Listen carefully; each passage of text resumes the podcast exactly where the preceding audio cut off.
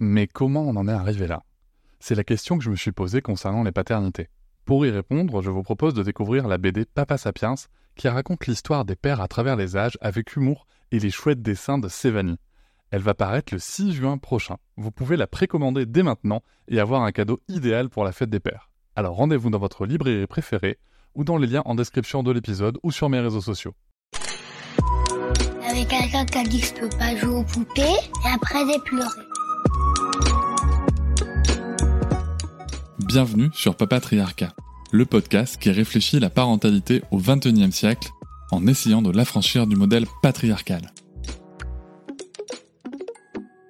Alors, je sais pas pour vous, mais moi, quand je suis devenu papa, euh, que j'ai vu ce, bébé, ce nourrisson, avec euh, le plein de comportements auxquels je ne m'attendais pas forcément, j'étais surpris de plein de choses. Mais, mais, mais, ce qui m'a surtout euh, surpris, c'est ma propension à m'inquiéter au moindre tout sautement, au moindre nez bouché, hein, pour, le, pour le premier enfant, bien sûr. Et, c'est vrai que euh, j'imaginais tout de suite le pire. Et, ça, c'est vraiment un vrai gros sujet, je trouve, quand on devient parent. Mon invitée d'aujourd'hui, elle va pouvoir répondre justement à mes questions sur ce sujet. On va, on va se questionner sur, euh, tiens, c'est quoi le, le, les, les maladies qui existent chez le nourrisson, quand est-ce qu'on doit s'inquiéter ou pas. Mon invitée est la docteure Laure Gessler. Elle est médecin généraliste et elle a passé aussi des diplômes universitaires. Elle est notamment diplômée en santé de la mère et de l'enfant, donc la parentalité, la périnatalité. Elle a aussi passé un diplôme universitaire de journalisme, ce qui lui permet d'ailleurs d'avoir les bonnes clés pour, informer, pour, euh, euh, faire de la recherche aussi, mais surtout pour transmettre. C'est ce qu'elle fait dans les médias. Vous pouvez la voir régulièrement à la Maison des Maternelles, aussi sur Fun Radio, figurez-vous, mais aussi bien sûr sur les réseaux sociaux, sur Facebook, sur YouTube, sur TikTok et euh, bien sûr sur Instagram. Avec un compte qui s'appelle Le Net. Voilà, lecoeurnet.info. Souvent, je vous invite bien sûr à vous abonner, à consulter ses contenus. C'est très très clair. Elle fait aussi très souvent des lives, notamment sur TikTok. Voilà, c'est vraiment très clair. Elle a, une façon de transmettre tout ça qui est limpide. Et elle aborde tous les sujets, bien sûr, parce que là, on va se parler de, la santé euh, du nourrisson, mais euh, elle, elle peut aller sur tous les sujets, y compris les sujets d'intimité et de sexualité au besoin. Je précise parce que c'est le genre de sujet tabou dont elle n'hésite pas à parler. Elle est bien sûr aussi autrice, conférencière et formatrice sur, sur certains sujets. Vous pouvez la, la retrouver de temps en temps dans des congrès hein, euh, d'éducation ou, de médecine euh, de l'enfant et de la, en périnatalité. Alors que je vous le disais, moi perso, je flippais beaucoup hein, quand même quand je suis devenu papa sur, sur ces maladies. Donc ma, ma première question que, que je vais adresser à la docteure Gessler, c'est quelles maladies on va rencontrer chez le nourrisson voilà, euh, les- lesquelles sont les plus communes, mais est-ce que euh, peut nous les classer euh, par ordre qui font flipper les parents? Voilà, je vous souhaite une très bonne écoute. Alors ouais, les nourrissons, donc les enfants de moins de deux ans. Alors il y a plein, plein, plein de pathologies. Évidemment, la plupart, heureusement, sont bénignes. Il ne faut vraiment pas s'alarmer. Il faut s'informer surtout pour savoir ce qu'elles représentent. Alors les, je vais dire par ordre, je vais dire les plus fréquentes, on va dire, c'est les viroses, donc les virus. Euh, bah, ça va de la bronchio à la gastro, la laryngite, euh, la rhino, le syndrome pied-main-bouche, la varicelle. Enfin voilà, il y en a, y en a moult. Euh, et effectivement, c'est celle qu'on voit le plus souvent. Souvent, quand c'est pris en charge trop tôt et que c'est maîtrisé, ça se passe très bien. Après, il peut y avoir effectivement des complications, donc je veux pas. Euh, Je veux pas être euh, trop strict dans c'est forcément bénin euh, ou pas parce que c'est pas forcément le cas. Mais en tout cas, c'est ce qu'on voit le plus souvent. Après, il y a, on va dire, les allergies, les eczémas, ce genre de choses, tout ce qui est allergie. Euh, conjonctivite aussi, euh, ouais, et puis côté bactéries, après il y a les infections bactériennes, donc euh, les otites, les pneumopathies, etc. Bon, bref, il y a, il y a beaucoup de choses. Hein. Ça, beaucoup de ouais, choses. ça, ça fait, ça fait un sacré cocktail quand même. hein, Ouais, c'est un sacré cocktail, mais encore, encore une fois, il y a hum, des gestes à connaître, des petits réflexes à avoir sur ce qu'il faut regarder pour savoir si on doit consulter. Et toujours, moi, a un, un message que je voudrais faire passer aujourd'hui, c'est qu'il faut aussi euh, suivre notre ressenti. C'est-à-dire qu'en tant que parent, on, on connaît mieux notre enfant que n'importe qui.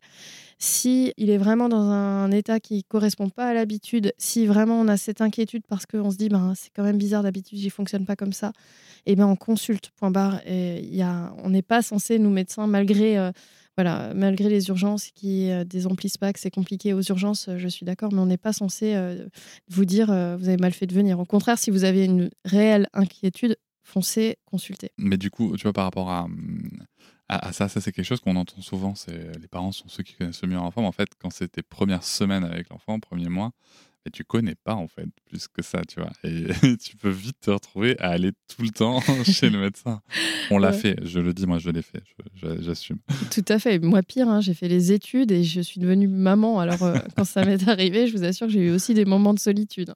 Et ça aussi, je le dis. Euh, faut pas croire, on vous donne des conseils, mais on ne sait pas forcément les appliquer. Euh, c'est pas simple d'appliquer les conseils de savoir exactement euh, comment réagir, comment s'y prendre. Des fois, y a, ça nous submerge, hein, tout simplement. On, s'interroge beaucoup.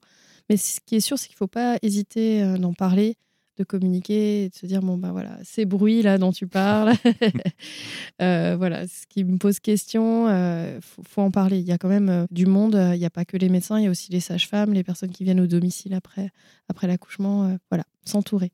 S'entourer, ok, très bien. Qu'est-ce qui nécessite le plus souvent un passage chez le médecin? Qu'est-ce qui vraiment, à quel moment, parce que tu nous disais qu'il y a des gestes simples qui permettent quand même de d'aider, on y reviendra juste après, mais qu'est-ce que, du coup, sans être alarmiste, hein, j'entends bien, mais on se parle quand même de la santé, donc euh, il y, a un petit peu des choses en jeu. À quel moment on doit se dire, là, il faut que j'aille chez le médecin Alors, si on met les urgences, on va dire de côté, consulter auprès de son médecin traitant, euh, je dirais systématiquement, si votre enfant a moins de 3 mois, 3 mois, ça reste quand même des tout petits. si vous avez une inquiétude, un truc particulier, si vous semblez, vous avez l'impression que votre enfant est douloureux, par exemple, vous consultez. Après, de manière générale, on parle de trois éléments. Euh, de la respiration, de la peau et du comportement. Ça, c'est trois choses à avoir en tête. Si votre enfant il respire pas bien ou il fait du bruit, un bruit bizarre en respirant, il y a beaucoup de laryngite en ce moment, par exemple, euh, consultez. Euh, si son comportement est vraiment bizarre, s'il dort tout le temps, si vous le trouvez un peu mou, consultez. Et je disais la peau. Alors, on pense malheureusement aussi des fois aux méningites. Donc, si vous trouvez qu'il y a des taches bizarres sur la peau, consultez. Si, bah, alors, pour le coup, ce dont je vous parle, c'est des consultations aux urgences, là, pour le coup, s'il y a vraiment une, des taches. Mais euh, voilà, euh, un aspect bizarre de la peau, faut consulter. Hmm. Ensuite, il faut savoir que communément, une fièvre, par exemple, euh, on ne le sait pas trop, mais 3, 4 jours de fièvre, c'est totalement normal chez le grand enfant. Donc, on, ça n'impose pas forcément une consultation auprès d'un médecin. Évidemment, si on, voilà, si on donne son paracétamol, voilà, il n'y aura pas d'inquiétude à avoir. Par contre, au-delà de 5 jours de fièvre, il faut consulter. Et enfin, le dernier critère qui serait important, ce serait si vous avez voyagé à l'étranger et que votre enfant voilà, a de la fièvre ou a un comportement un peu bizarre, vous consultez. les, plusieurs jours de fièvre, c'est dès le nourrisson ou c'est pour, Alors, plus avant, âgé? avant trois mois, faut consulter euh, auprès de votre médecin. Avant six semaines, vous consultez aux urgences. Et au-delà de cet âge-là, c'est au-delà de cinq jours de fièvre qui serait bien ou pas mal toléré, mais en tout cas au-delà de 5 jours, vous consultez. Et évidemment, dans la totalité des cas, si votre enfant est pas bien, tolère mal la fièvre, euh, qui a des symptômes en plus, qui vomit ou qui est, vraiment bah pas bien, là vous consultez, hein, vraiment. Oui, tout à fait. C'est vrai que c'est pas évident de, de placer euh, les exceptions qui font partie euh, du quotidien et de placer des grandes règles générales. C'est c'est pas évident que ce soit en parentalité ou en santé, c'est vraiment quelque chose qui est, qui est complexe. Quand, quand tu parles de, de la fièvre, question euh, qui peut paraître bête, mais on se parle de combien? Et ouais, tu vois, parce que moi, moi, moi, moi, je t'avoue, quand je suis devenu papa, j'étais à la 37,8, ça va pas du tout. ouais, en plus, c'est délicat parce qu'il y a des enfants à 37,8, justement, ils vont être super mal, et d'autres à 40 qui vont péter le feu. Euh, nous, on dit 38, avec euh, pour les tout petits, une prise de température rectale si possible, ou axillaire. On rajoute même 0,2. axillaire, c'est Pardon, sous les aisselles. Sous les aisselles, Exactement. Et euh, ça, c'est pour les tout petits. Après, euh, bon, voilà, on, jugule aussi. Il faut savoir que hum, la, fièvre, c'est assez intéressant parce qu'en fait, on, imagine toujours qu'il faut traiter la fièvre, alors qu'en fait, souvent, il faut découvrir l'enfant. Il faut jouer sur la température euh, de la pièce. On, va l'hydrater. Ça, ça fait partie vraiment des conseils de base. Et ensuite, on surveille son comportement un enfant qui tolère plutôt bien sa fièvre, qui continue à manger, à sourire, à faire ses petits jeux en étant ralenti, hein, on est d'accord. Mais euh, à ce moment-là, on ne fait pas grand-chose. On tolère cette fièvre qui aide aussi à, s'en sortir. En général, c'est un virus. À l'inverse, un enfant qui est apathique, euh, qui est vraiment euh, voilà pas comme à l'habitude, là, il faut donner du paracétamol. Et on va en redonner la fois suivante uniquement s'il est redevenu apathique, etc. Mais si, grâce au paracétamol, il va mieux et qu'il va à peu près bien dans sa journée, on traite pas.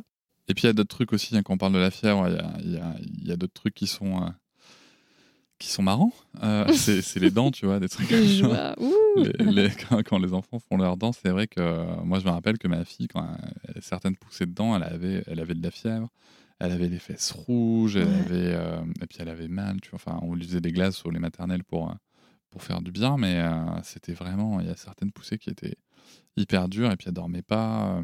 Et euh, tu vois, ma fille, quand elle a de la fièvre, quand elle est malade, elle peut. euh, ce, qui- est assez flippant quand même. Alors là, je parle de ma fille à 3-4 ans. hein. Euh, ce qui est assez flippant, c'est qu'en fait, elle peut être. donc, elle est au ralenti, ouais, elle est plutôt cool. Elle- du coup, elle est très dans les bras aussi. Elle est, voilà, elle très dans les bras. Mais elle, veut faire des trucs quand même. Par contre, elle mange pas ou peu. Et ça, c'est flippant en fait. Ouais, mais attends, je comprends tout à fait que ce soit flippant. Ça fait partie de nos des besoins fondamentaux de manger. Alors quand on est parent et qu'on se soucie de notre enfant, on se dit oh mais il mange pas, c'est la cata. Alors faut vraiment euh, vous dire que quand on est malade, mais même nous les adultes quoi, on n'est pas bien, on n'a pas envie de manger quoi. Donc euh, vrai. vraiment faut faut être euh, entre guillemets vigilant. Ce qui va être vraiment important, ça va être surtout l'hydratation. Euh, qu'un enfant boive régulièrement. Si possible, on va lui proposer euh, de boire. Souvent, ça va être en fractionné pour que ce soit mieux accepté. Pour ce qui est de la nourriture, on va proposer des choses très simples, digestes, si possible que l'enfant aime. Mais même des fois, ça peut être juste un bout de pain, voilà, histoire qu'il ait quelque chose dans, dans le bide, quoi, entre guillemets. Mais euh, il, faut, il faut vraiment se donner un petit peu de temps et pas du tout focaliser sur la nourriture. Je sais que c'est facile à dire. hein. Je suis désolée, il y a un côté très injonction là sur le coup là. Mais euh, par exemple, euh, je sais que euh, une boisson euh, sucrée, typiquement un, bon sirop, déjà ça les requinque un petit peu et après ils auront envie de manger. Donc, on peut donner du sucre aux enfants comme ça. C'est mal. Mais sinon, c'est mal.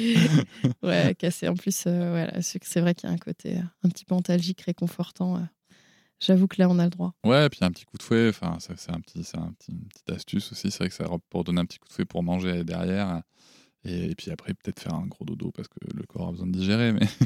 Mais, euh, et, et dans le cadre d'un, allaitement au sein, du coup, euh, moi j'ai entendu euh, des, des médecins. Alors, voilà, je, je- je- on n'est pas là pour critiquer les médecins, je, je précise. hein. Attention. hein. Mais, euh, mais juste, j'ai entendu des médecins dire euh, en fait, le, vous devez donner de l'eau en plus du lait parce que euh, l'enfant ne boira pas assez. Et j'ai entendu du coup des personnes, euh, des conseillers en lactation IBCLC dire non, non, en fait, euh, la mère boit beaucoup, mais le bébé tète. Ouais, alors moi, je serais partisane de la seconde option. Ok. Euh, alors, il y a, y a peut-être effectivement des exceptions dans des périodes, on va dire, de canicule extrême. Voilà, donc à discuter toujours avec la personne qui nous suit, on va dire. Mais sinon, de manière générale, quand l'allaitement se passe bien euh, chez un enfant qui est, qui est, on va dire, en bonne santé, de manière générale, euh, non, il faut surtout euh, proposer le sein à la demande. Et par contre, c'est vrai que la maman, ça peut un peu la fatiguer, donc il faut surtout bien qu'elle s'hydrate. Et, euh, et voilà, c'est tout. C'est vrai que de toute façon, l'allaitement, c'est quand même quelque chose de très naturel. Donc si ça existe euh, dans les pays chauds euh, ou dans d'autres pays et que ça fonctionne, il n'y a pas de raison de supplémenter avec de l'eau. Il faut sa- savoir aussi que dans le lait maternel, il y a tout ce qu'il faut pour hydrater l'enfant, qu'il n'y a pas forcément dans une eau pure. C'est pas mal, hein, mais une eau pour bien être hydratée, il faut qu'il y ait encore des, nutriments et d'autres choses, des fois en plus. Donc, typiquement, par exemple, quand un enfant est déshydraté urgences, on va lui donner, euh, on va l'hydrater euh, par les veines avec euh, des solutions qui sont pas de l'eau pure. Donc, voilà. Donc, dites-vous que si le bébé est allaité exclusivement, il faut continuer et juste proposer, proposer, proposer, proposer. Et majorer aussi avec le pot à pot, parce que ça marche. du coup, ça fait aussi monter le, le lait, grosso modo. Excellente, euh, excellent conseil, merci, merci Laure. Sur les pathologies que, que tu as évoquées, est-ce qu'il vaut mieux consulter un, un généraliste euh, ou est-ce qu'il faut vraiment un pédiatre? Et puis, euh, de manière plus générale, euh, c'est quoi le- la, la grosse différence entre les deux quand même? Donc clairement, les deux sont médecins. Ils ont fait leurs euh, études de médecine avec un externat et un internat. Euh, le médecin généraliste, ça va être euh, le médecin de famille qu'on connaît, le médecin qui va faire de la prévention, qui voit aussi bien les enfants que les adultes.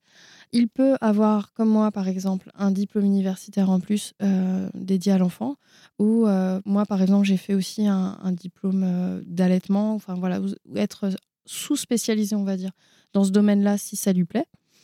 À l'inverse, donc le pédiatre, il va faire que ça, euh, que de la pédiatrie, de 0 à 18 ans. Euh, mon point de vue, tout simplement déjà, et ça va être vraiment pour euh, tout au long de sa vie, parce qu'on peut changer aussi d'avis, c'est qu'il faut qu'il y ait vraiment un feeling avec son médecin. Ça, c'est c'est la base, quoi. Il faut, il faut que son médecin. On... Alors, on peut ne pas être d'accord avec lui, mais il faut qu'on puisse quelque part un peu tout lui dire. Il faut qu'on soit franc, il faut qu'on se sente bien, qu'on se sent respecté. Euh, ça, c'est difficile aussi de trouver des fois la bonne personne. On, des fois, on n'accroche pas. Et euh, pour moi, ça va être déjà ça la base. Ensuite, ben, les pédiatres, ils ont des spécialités que les médecins généralistes n'auront pas. Donc évidemment, si votre enfant a une pathologie cardiaque, neurologique, ou, enfin voilà, ou autre, même pas forcément grave. Pour moi, il faut vraiment aller voir des neuropédiatres, gastropédiatres, des gens qui connaissent vraiment la pathologie euh, à fond. Ça, c'est pour moi indispensable. Sinon, de manière générale, si votre enfant est en bonne santé, euh, l'un ou l'autre, euh, j'ai envie de dire, allez juste voir un médecin généraliste qui soit à l'aise avec la pédiatrie, mais je pense qu'il vous le dira très vite si c'est pas le cas. Enfin, j'espère. Je pense que c'est aussi son, son boulot euh, que de dire j'ai mes limites. Euh, ce domaine, ça, ça je maîtrise pas. Allez voir mon, mon collègue, euh, la consultante en, allaitement, enfin, etc. Ouais, bah oui, Et ça, c'est vrai que c'est des. Alors, il y a quand même peu, que ce soit chez les pères ou les médecins, de, de, de retours qui disent en fait là, je maîtrise pas, vous devriez peut-être voir une consultante en lactation. C'est vrai? Ouais. Ah, dommage. Parce que c'est tellement particulier l'allaitement que je pense vraiment qu'il. Enfin, ouais, voilà, faut, faut un petit peu se former quand même, je pense. Mais euh, bah, après, ça vient aussi du fait, je pense qu'en France, la certification BCLC, elle n'est pas reconnue en fait par la Sécu, donc euh, il y a un petit peu de chemin à faire quand même, parce que la reconnaître, c'est aussi dire la conventionner, je suppose, euh, donc ça entraîne d'autres choses.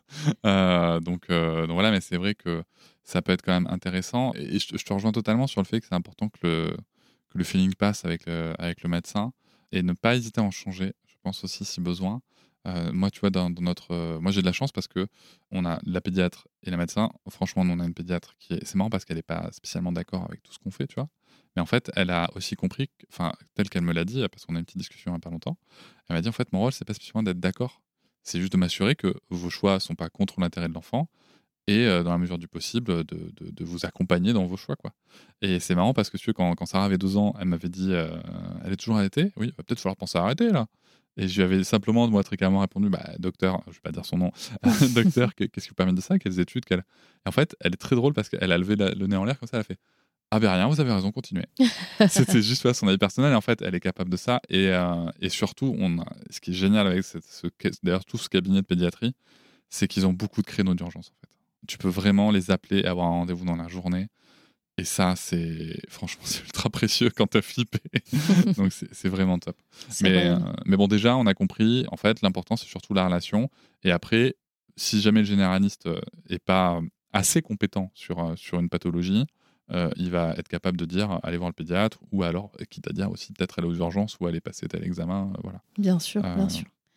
Mais c'est vrai que pour moi, ce, rôle de, médecin de parents et d'enfants, j'englobe vraiment toute la famille. Ça va être vraiment aussi ce rôle d'explication.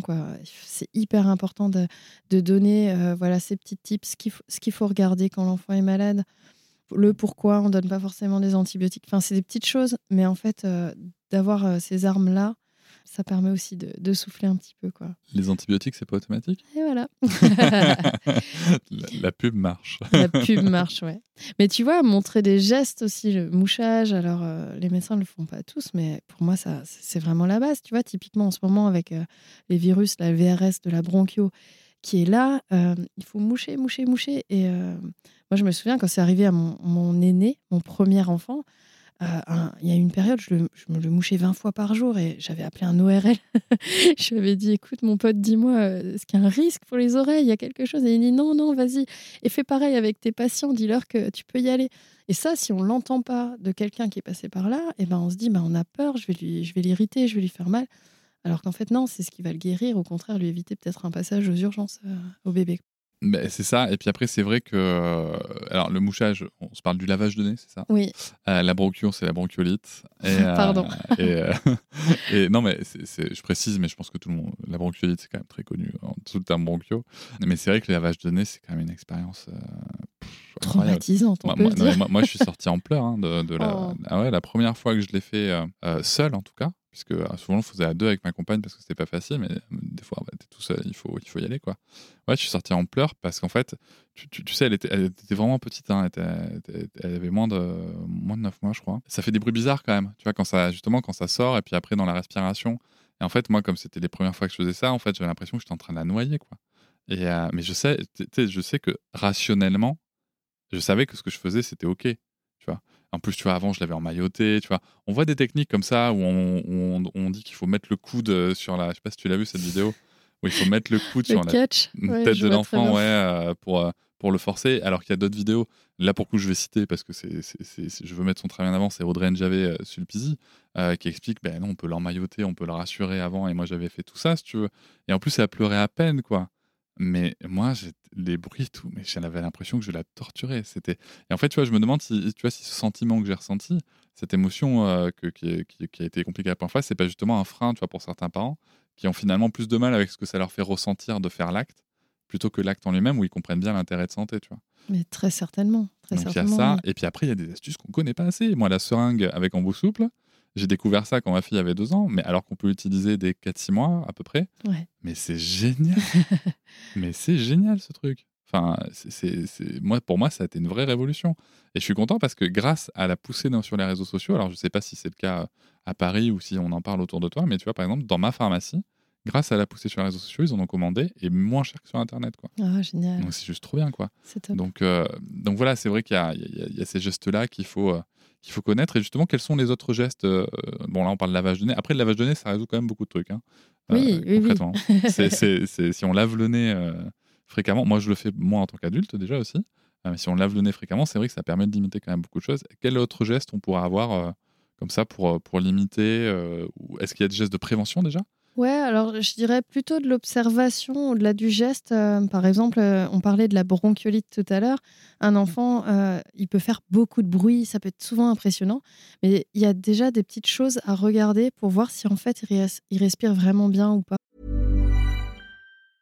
Hiring for your small business? If you're not looking for professionals on LinkedIn, you're looking in the wrong place. That's like looking for your car keys in a fish tank.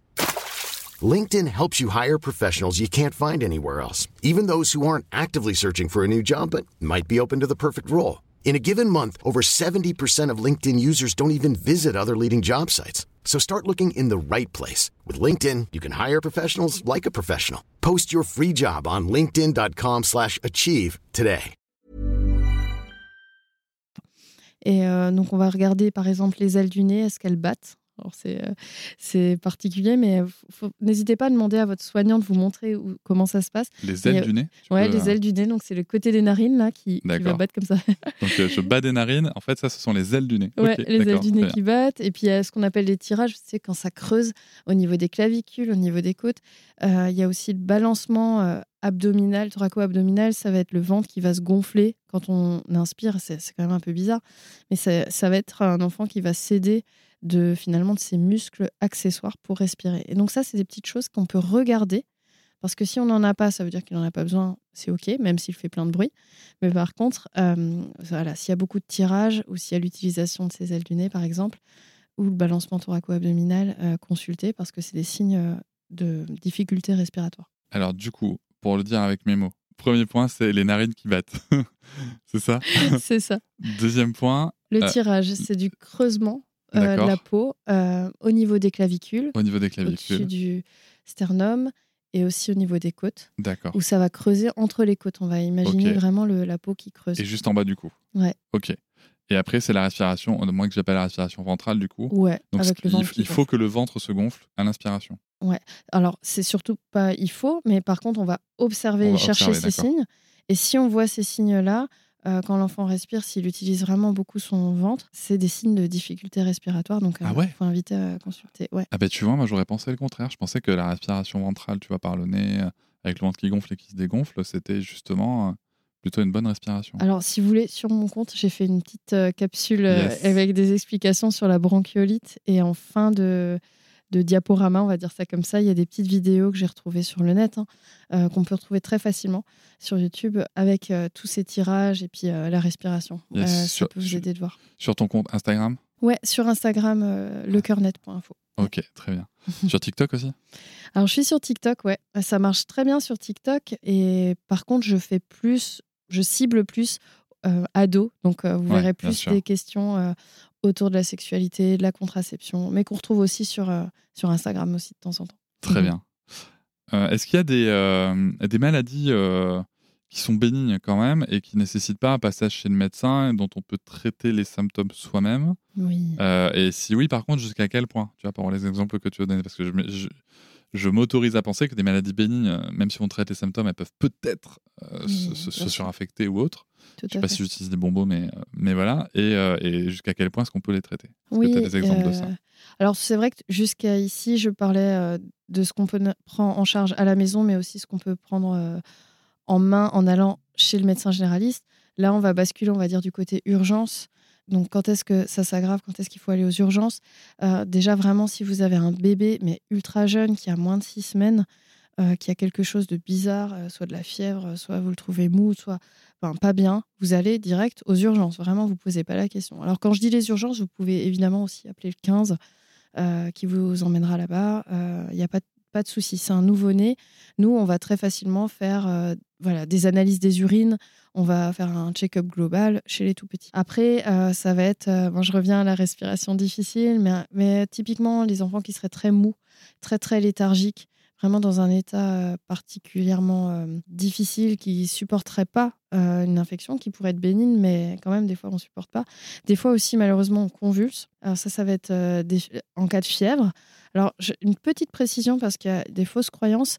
Beaucoup pensent qu'on convulse, les enfants peuvent convulser quand on a 42 de température. En fait, c'est pas du tout vrai. C'est vraiment le, voilà, le cerveau qui réagit mal à la température, mais ça peut être aussi bien un 38 qu'un 40. Et D'accord. ça peut arriver, euh, c'est le hasard en quelque sorte. Donc euh, voilà, en cas de convulsion. euh, Ça doit être impressionnant quand même. C'est impressionnant, ouais. Parce que moi, ma fille l'a pas fait. hein.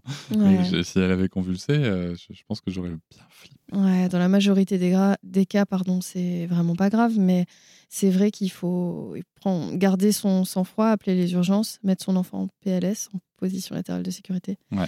et attendre. Et ce que disent souvent les parents, c'est que même si euh, c'est réglé, euh, que ça s'arrête en 3-4 minutes, on a l'impression que c'est éternel et que ça s'arrête pas. C'est très, très long pour les parents. Je profite euh, du fait que tu parles de la PLS pour, euh, pour dire deux choses.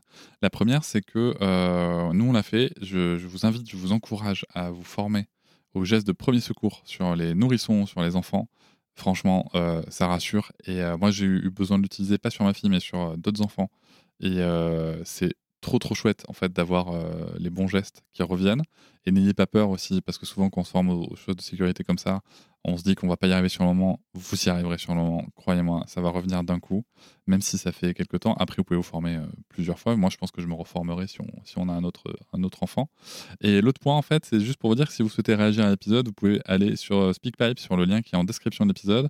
Vous pouvez laisser un message vocal, même depuis votre téléphone, 5 minutes Maxi, laissez-en plusieurs si besoin, pour réagir, pour euh, si vous êtes d'accord, pas d'accord, si vous avez des questions.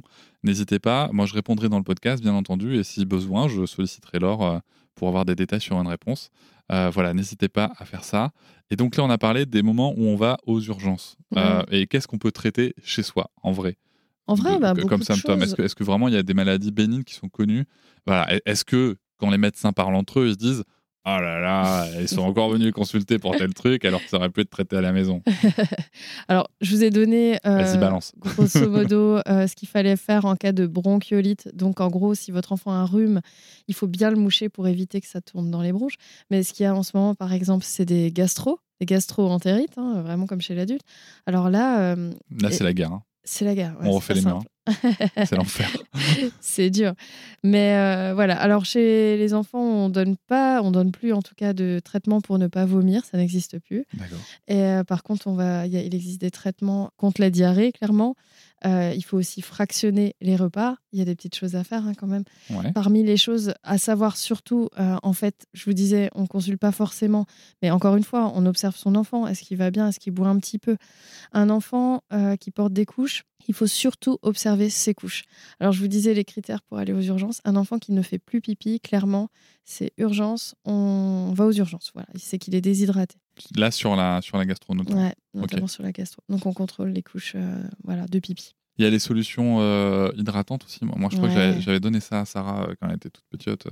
Tout à fait. Alors, s'ils acceptent de boire, parce qu'il Ouais. y a différentes formes de gastro, mais euh, les solutés pardon, de réhydratation orale, SRO, c'est un mélange qu'on va, qu'on va faire dans un biberon et qu'on va proposer à volonté au bébé. Et moi, je conseille vraiment de laisser même un biberon dans le lit. Des fois, ils sont Yes. même tout jeunes, ils arrivent à gripper le biberon et à boire un coup. quoi. Et concernant l'allaitement et la gastro, Ah, bah, la, on- la on question maintient- piège. On maintient l'allaitement. On maintient l'allaitement, même si, même si l'enfant le revomit, même si. euh, Ouais, alors c'est ça, c'est vraiment, c'est vraiment délicat.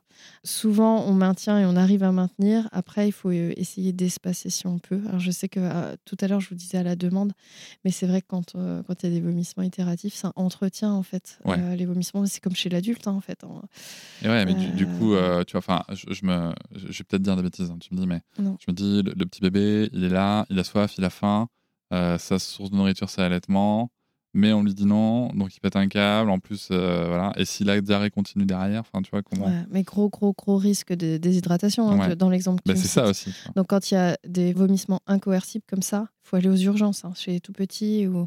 Voilà, je vous disais, euh, en fait, faut savoir qu'aux urgences, ce qui se passe, et moi, je le précise vraiment quand les patients viennent me voir, euh, l'idée, c'est de. Souvent, on perfuse l'enfant pour euh, le réhydrater un peu, qu'il se sente un peu mieux, et après, il arrive à boire. Voilà, c'est pas du tout. euh, on n'arrête pas l'allaitement. On va pas aux urgences pour avoir une solution au- autre ou du lait qui serait pas Ouais, C'est-à-dire qu'on peut, très bien le perfuser pour qu'il soit réhydraté, qu'il ait la force de, de boire. de, de boire et même de boire au sein. quoi. Ouais. Ok, d'accord, très bien. Merci, c'est bon à savoir ça. Ok, donc on a parlé gastro. Euh, on a parlé, t'as parlé de pas faire pipi. Moi, je me rappelle d'une question euh, que je m'étais posée à laquelle je m'attendais pas. Tu vois, c'est-à-dire que moi, je m'attendais pas quand ma fille était euh, était bébé. Tu dis qu'il faut garder dans la couche et c'est quelque chose que je faisais régulièrement. Et je m'attendais pas. Je me rappelle très bien parce qu'il était 2 heures du mat en pleine nuit à chercher sur Google c'est quoi la tête normale d'un caca de bébé allaité, tu vois.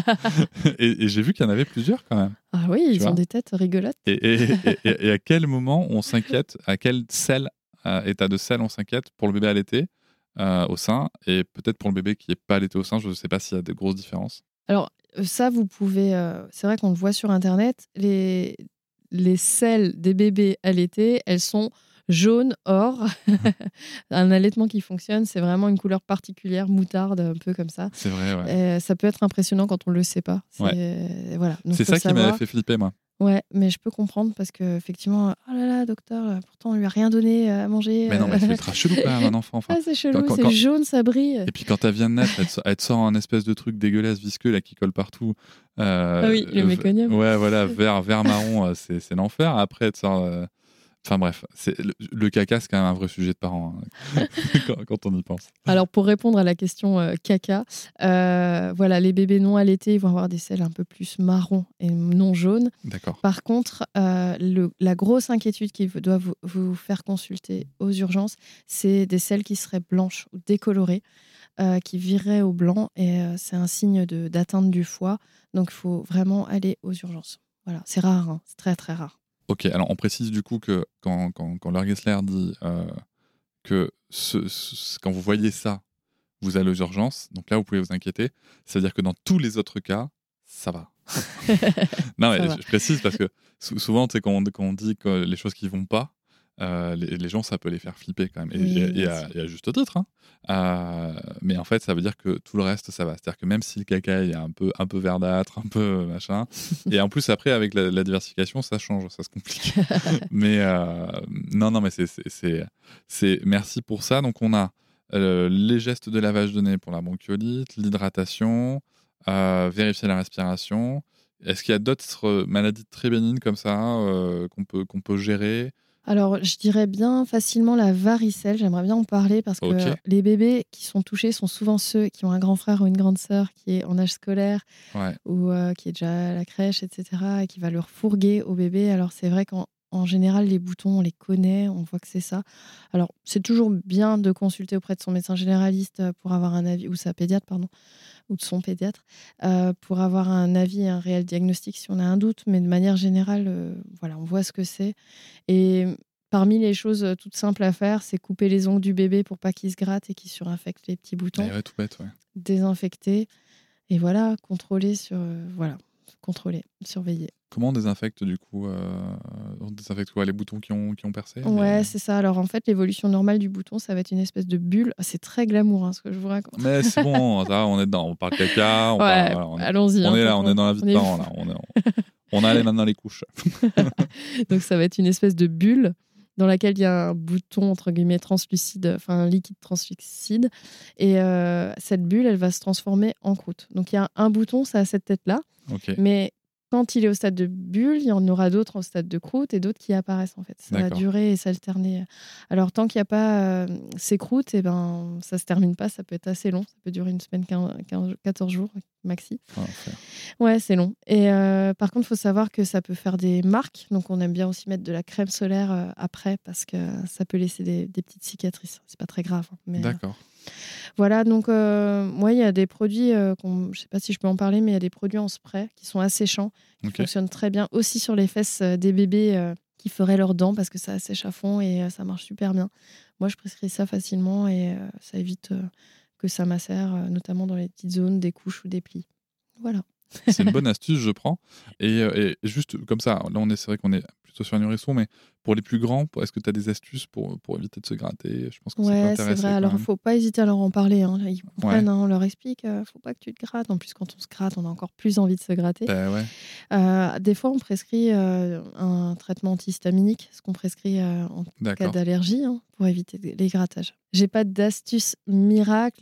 voilà, on va pas leur mettre des gants à ces pauvres enfants. je veux dire, on va pas être maltraitant. Je pense vraiment beaucoup leur parler, surtout bien couper les ongles. Et puis peut-être, euh, j'ai envie de dire, euh, faire diversion aussi. Voilà, parler d'autres choses. euh, c'est pas grave euh, ce qui se passe. voilà, faut juste pas trop y toucher. Est-ce que il y, a- il y a un vaccin contre la varicelle? Euh, depuis peu, notamment pour les femmes enceintes. Yes. Ouais, C'est pour chaque les adultes? grossesse. ouais. Pour- chaque grossesse, faut le refaire? Ouais. Ah ouais Ouais. Et il reste pas? Non, non, c'est une protection Ah, pour le bébé à, à D'accord, tu vois, je savais pas. Euh, moi, fi- figure-toi que je fais partie des gens qui. euh, parce qu'on on voulait se vacciner avec ma compagne. Donc, euh, notre médecin traitant de l'époque nous avait fait une sérologie. Et ben, j'ai découvert que, que j'étais immunisé. Donc, il m'a dit bah, Vous l'avez déjà eu Je dis Bah non, je l'ai jamais eu. Il me dit bah, En fait, vous faites partie des rares personnes qui l'ont eu sans symptômes. Bien. hein. Voilà, j'étais content parce que je me rappelle très bien que ma sœur l'a vu, c'était l'enfer pour elle. Et que ma mère, du coup, m'avait empêché d'aller à l'école parce qu'elle voulait que j'ai la varicelle. J'ai une grande sœur de 3 ans, je me rappelle. Elle voulait que j'ai la varicelle. Ah, Et en fait, du coup, elle était dégoûtée. Non, mais parce qu'apparemment, c'était important tu vois, de l'avoir enfant plutôt. bien Bah, sûr. il paraît que chez l'adulte, c'est l'enfer. Et, et- et en fait, du coup, on pensait que je l'avais pas eu. Et finalement, j'ai appris que je l'avais eu, mais sans symptômes. Voilà, vous, vous pouvez me détester. Euh, vous avez le droit, c'est autorisé. Trop de Euh, chance. Écoute, Bah, moi, euh, j'ai eu la varicelle sans symptômes. voilà. Et toc. Voilà. Et moi, mon enfant, il a dormi à trois semaines. il a fait signer à trois semaines. Et toc. Les Euh, croyez pas, en fait. C'est des Et gros ça va mythos. pas durer de toute façon. Aussi, ça peut marcher, mais ça va pas forcément durer. Euh, mais et si ça dure, tant mieux. Et si ça dure, tant mieux. Voilà, disons-le aussi, parce que on a le droit d'être des, des parents avec des enfants euh, dont les spécificités euh, de, de l'âge ne nous posent pas de problème. Parce que ne pas dormir, c'est normal pour, euh, pour un bébé. Enfin, ne pas dormir un autre cycle, en tout cas, c'est nor- c'est normal. Et j'ai envie de dire, euh, c'est bien de le reconnaître aussi. Quand il y a des périodes qui vont bien, en Ça fait. fait du bien, Ouais. c'est important de le dire. De le dire euh, peut-être dans son couple, mais aussi de le dire à l'enfant. Ouais. Ouah, c'est cool en ce moment, c'est simple. euh, T'as remarqué, il n'y a pas forcément de colère, euh, tout est cool. euh, Je suis... c'est- Voilà, du renforcement positif. en bien. fait. Ouais, on se sent bien. Tu vois, et c'est marrant parce que en France, on a quand même beaucoup tendance à parler des méthodes négatives. Tu vois, alors là, là, on dévie un peu sur l'éducation, mais euh, genre, genre la punition et tout, tu vois, mais on parle rarement des renforcements positifs. Je, je sais pas quand l'épisode sortira exactement, mais il y a quelque chose qui arrivera sûrement, sûrement après. Mais il y a quelque chose qui arrivera là-dessus, très spécifiquement là-dessus. Donc, euh, stay tuned, comme on dit en anglais. Euh, comment est-ce qu'on gère? Tu nous as beaucoup dit justement quand c'est qu'on doit aller aux urgences, qu'on doit aller chez le médecin. Donc voilà, je, je ra- je répète et je rappelle que du coup, hormis les cas que- qu'elle a évoqués, euh, même, ceux les plus généraux, ça veut dire que ça va, ça veut dire que vous gérez, ça veut dire qu'on gère quand même, ça veut dire qu'on est des, des super parents qui, qui prenons soin de nos enfants, même s'ils ne sont pas en pleine forme. On est là, on prend soin d'eux et, euh, c'est super chouette. Et donc, euh, voilà, ne, ne remettons pas en cause nos compétences parentales parce que notre enfant a de la fièvre, parce qu'il n'a pas faim, parce que voilà, ça va, on peut se le dire. Ça va, on peut se le dire. Et rien même que le fait de se poser la question, j'ai envie de dire, c'est déjà avoir fait une partie du boulot. C'est sans Exactement. souci. Et vraiment, euh, bravo. Et puis déjà, ouais, voilà, d'écouter les podcasts, d'aller chercher des infos euh, au auprès de personnes qui en donnent, je trouve que c'est déjà une bonne partie du boulot. Ouais, c'est bien. Et alors, soyons très clairs. Euh, comment est-ce qu'on gère le stress des parents? Face à ces maladies ou à ces symptômes qui nous sont inconnus euh, quand on est pris mi-part, je le rappelle. Quand on est mi-part, c'est notre premier enfant. Ou même ceux qui sont connus, hein, parce que c'est bien gentil d'avoir écouté le podcast de Papatriarcat avec euh, Laure Gessler, mais euh, moi je vois que mon enfant il fait des trucs chelous et, et j'ai peur. Alors comment est-ce qu'on gère ça? Alors peut-être en tant que médecin. euh, et, et si tu peux essayer de nous donner des astuces qui peuvent marcher aussi dans le couple, parce que ça peut arriver, hein, je sais pas si c'est du vécu de ton côté, mais ça peut arriver qu'il y ait un parent qui soit flippé à mort et où l'autre se dit Attends, voilà, on va se calmer. Tu sais, j'ai écouté le cœur net, elle a dit ça. Ouais, c'est vrai. Alors, euh, chez le médecin, des petites astuces. Ben, alors, moi, ce que je vois beaucoup, c'est les listes. Clairement, hein. faites des listes. Moi, ça me choque pas du tout. Euh, voilà, si on a des questions, s'il y a bien un endroit où on peut vous répondre, euh, c'est chez le médecin. Euh, moi, je conseille facilement aussi de se rendre en PMI. Je ne sais pas si tu connais bien, Cédric. mais Je, donc, la PMI, c'est la protection maternelle infantile. C'est ça. C'est quelque chose que je recommande, recommande à chaque fois en première intention. On a un épisode bonus spécifique avec la docteure Annelise Ducanda, qui est un des rares épisodes euh, bonus qui est accessible tout public gratuitement, euh, justement parce que la PMI c'est important et que là en plus il y a encore des médecins très spécifiques, puisque euh, dans le cas du docteur Ducanda par exemple, elle est médecin généraliste spécialisée dans le développement de l'enfant du fait de sa pratique et des formations qu'elle a eues. Et c'est super intéressant. Et les PMI, on trouve plein de trucs, plein de trucs. Et c'est gratuit. Ouais, voilà, moi j'y ai travaillé pendant 4 ans et Mm. euh, c'est vrai que euh, c'est des lieux où vous avez euh, aussi une infirmière puéricultrice, des psys, Ouais. euh, des contacts, des aides sociales aussi. hein. Ça, on les oublie souvent. Je pense particulièrement aux parents qui seraient seuls. On peut avoir des aides en PMI, hein, des aides pour le, un peu de ménage, pour des courses. C'est des choses, des Et aides tu vois, je savais humaines. pas. hein. Des aides humaines, ouais, des travailleurs sociaux qui peuvent venir euh, voilà, vous apporter de l'aide et ça, euh, C'est génial. ouais, c'est vraiment, vraiment important qu'il y ait ça. Il faut investir les. PMI. Je, je- je- je- Excuse-moi, je permets de, de- de- d'insister là-dessus. Les PMI, outre leur, euh, le, le travail d'aide aux parents, c'est un service qui, qui, malheureusement, comme beaucoup de services publics, qui, qui, qui connaît de grosses difficultés. Il faut les investir au maximum. Il faut en parler à vos élus. Il faut que ça soit un sujet, euh, que ce soit pour l'aide aux parents, mais aussi pour d'autres raisons, parce que c'est aussi ce qu'on appelle un organisme régulateur.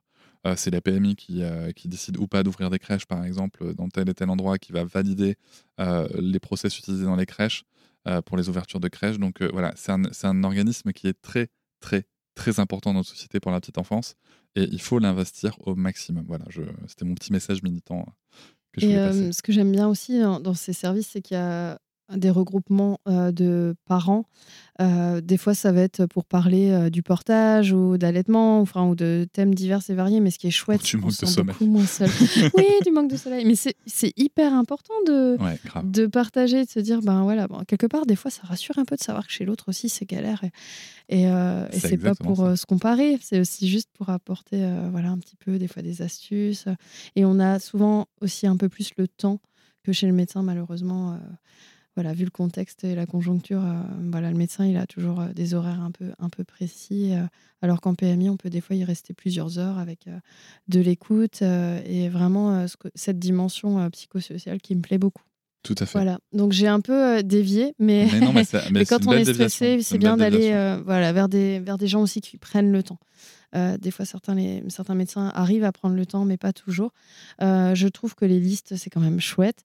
Euh, je pense qu'il faut aussi communiquer dans le couple aussi pour partager la charge parentale. je le dis gentiment, mais, mais si Bon, je peux me ok, les darons, sortez-vous les doigts. Ouais, sortez-vous les doigts parce que, en gros, vous êtes là aux deux premières consultes, à la rigueur au premier vaccin, mais en fait, euh, voilà, souvent derrière, c'est juste les mamans. Moi, je le vois très bien. Et alors, pour des raisons qui, sont propres et voilà, qui sont liées au travail souvent, mais quand même, je trouve que des fois, d'avoir un accompagnement à ce moment-là et d'avoir une écoute euh, double, c'est bien.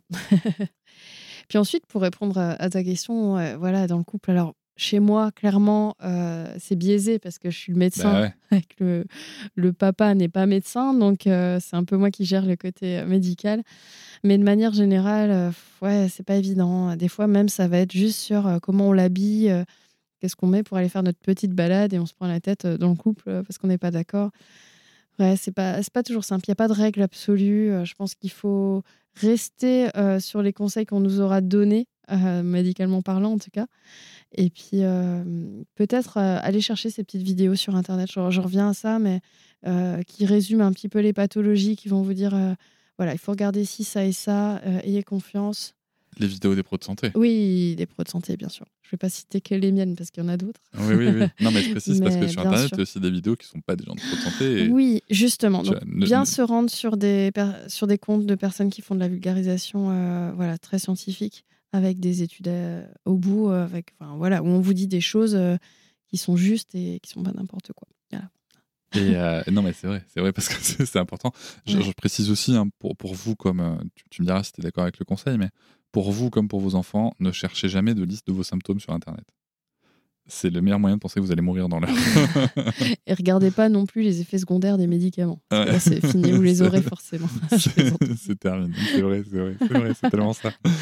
Euh, ok, donc du coup, pour, pour essayer de, de, de- de gérer son stress, qu'on voit son enfant malade, euh, est-ce que, est-ce que, y a- à part ça, à part se renseigner, euh, qu'est-ce qu'on peut faire? Est-ce que tu as une Mais, dernière euh, astuce peut-être? Moi, ce qui, ce, qui, ce qui fonctionne bien, je trouve, c'est déjà gérer le stress de manière générale. Parce que, en fait, pour aider son enfant, il faut déjà qu'on soit bien nous. Donc, j'ai envie de dire, euh, est-ce qu'on prend vraiment du temps pour soi? Est-ce qu'on fait, euh, par exemple, assez un peu de sport? Est-ce qu'on se met un peu au vert? Est-ce que euh, on fait, euh, est-ce qu'on connaît, par exemple, des petites techniques euh, qui, sont, qui luttent contre un peu l'anxiété et le stress? Voilà, la cohérence cardiaque, le yoga, il y a plein de trucs. Après, il faut vraiment essayer, de- je pense, de se connaître. Je trouve que l'arrivée d'un enfant, ça aide quand même beaucoup en ça. Mhm. Qu'est-ce que j'aime? Qu'est-ce qui me fait du bien? Est-ce que ça va être passer un coup de fil à ma meilleure pote, prendre un bain, lire un livre? Je pense que vraiment, il faut ne jamais, jamais mettre de côté ça. Et c'est difficile, euh, surtout au début quand il y a la fatigue, etc. Mais je pense que si on, est nous aussi un petit peu dans un truc de développement personnel et c'est de, voilà, de se trouver, de savoir ce qui nous fait du bien, euh, ça va être euh, une des clés pour aussi, entre guillemets, voilà, gérer ses émotions à la maison. J'ai une dernière question pour finir. Quels sont les bruits ou les comportements les plus surprenants chez un nourrisson Alors, euh, et pourtant qui sont tout à fait communs et qui nécessitent aucune inquiétude naso, bucco, anneau. euh, Vas-y, développe. Cette phrase est trop drôle. Euh, On, ah en, là là, on en fera un truc sur les réseaux. il, y a moyen, il y a moyen de s'amuser niveau bruitage. Ouais, alors euh, ne soyez pas surpris quand vous amènerez euh, votre bébé euh, chez vous la nuit. Il y a des bruits. Des fois, ça empêche même de dormir. On entend. Ah mais tu moi ça l'heure. c'était pas possible. hein. J'avais pas je me c'était l'enfer. Je me réveillais, je dormais pas mais, mais le pire c'est que ma enfin moi si tu veux bébé à l'été cododo, tu vois donc j'étais plutôt cool hein, franchement dans la vision de papa, mais c'était les bruits, les bruits c'était c'était dingue. J'ai mis du temps, j'ai mis des semaines à, à à pas avoir peur de ces bruits parce que tu peux les imiter si tu veux. Non, non, ça va, je vous ai pas mais il y a vraiment des bruits de, de, de dingue quoi. Ouais, ouais, ouais. Et on ne comprend pas pourquoi un être aussi petit peut faire des bruits pareils. Euh, moi, ça l'a fait pareil avec mes enfants, je vous rassure. Euh, vraiment, alors s'il n'y a pas ces fameux bruits, euh, vous inquiétez pas, tout va bien aussi. Mais en tout cas, c'est totalement normal euh, de. Voilà, c'est un petit être euh, qui se développe avec euh, des organes qui se développent, euh, des organes digestifs, on va dire. Donc forcément, il y a plein de bruitages. Des fois, ils sont un peu ballonnés en plus. Alors des fois, il y a, alors, il y a aussi ces histoires de, de petits réveils qui, peut, qui peuvent se passer chez les petits. Donc, ils vont un petit peu crier, un peu pleurer. Puis, en fait, c'est un, c'est un sommeil second, alors qu'en fait, ils ne sont pas du tout réveillés. On a l'impression qu'ils nous appellent. Alors, on est, debout au bord du lit, à deux doigts de les prendre, alors qu'en fait, il faudrait surtout pas, si possible, pour qu'ils fassent ces nuits rapidement. Voilà, donc tout ça, euh, pas d'inquiétude. Il y a un bruit que j'aimerais bien citer euh, parce qu'il est impressionnant, il fait peur aux parents. C'est la toux de la laryngite. Je ne sais pas si tu as déjà entendu ça. Mais c'est clairement- Non, je crois pas que. Elle, elle a déjà eu Sarah, laryngite, mais plus âgée que le nourrisson, tu vois. Ouais. euh, Mais euh, en gros, euh, c'est des toux qui ressemblent beaucoup à un aboiement. C'est vraiment un tout, euh, une Un aboiement de petit chien ou de gros chien parce que- Alors de petits chiens quand l'enfant est jeune et de gros chiens quand l'enfant est jeune. Mais vraiment, c'est impressionnant, c'est très rauque. Et euh, voilà, donc pareil, euh, c'est une toux assez typique. Quand on l'a entendu une fois dans sa vie et que le médecin vous a dit c'est une laryngite, ben, vous en souviendrez. C'est vraiment euh, très typique et impressionnant. Après, encore une fois, c'est un tout. Un enfant qui a une laryngite, c'est ni plus ni moins qu'un virus qu'on va traiter assez facilement. C'est pas forcément grave, voilà, faut juste euh, consulter. Ok. Merci beaucoup, Laure, pour tous ces conseils. Euh, je vous invite à, la retrouver sur l'ensemble de ses réseaux sociaux. Elle passe aussi souvent euh, sur des émissions, aussi sur d'autres médias comme Dr Good, Brut aussi, tu, tu ouais, sur Brut ou La Maison des Maternelles. La Maison des Maternelles, c'est vrai. On passe un gros coucou à, Benjamin Muller, à, à Agathe Le Caron, à Marie Perarnaud, à, Marie Yasmine. Merci. Et euh, j'ai écrit un livre d'ailleurs avec Benjamin Muller de la Maison des Maternelles qui s'appelle Devenir papa pour les nuls. Exactement. Est pas mal engagé aussi, il est très inclusif et euh, je suis assez fière de ce livre. Et vous pouvez, je pense. Merci beaucoup. Merci beaucoup, à bientôt.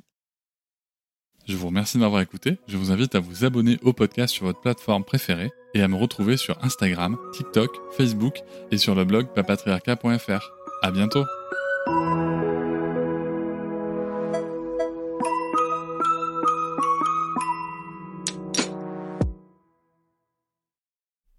Hop, c'est encore moins. Si tu veux soutenir le podcast, tu peux aussi t'abonner à Papatriarca Plus et découvrir chaque semaine un épisode bonus en plus des 60 déjà disponibles. À découvrir sur tes applis de podcast comme Pocketcast, Castbox ou encore Apple Podcast. À très vite.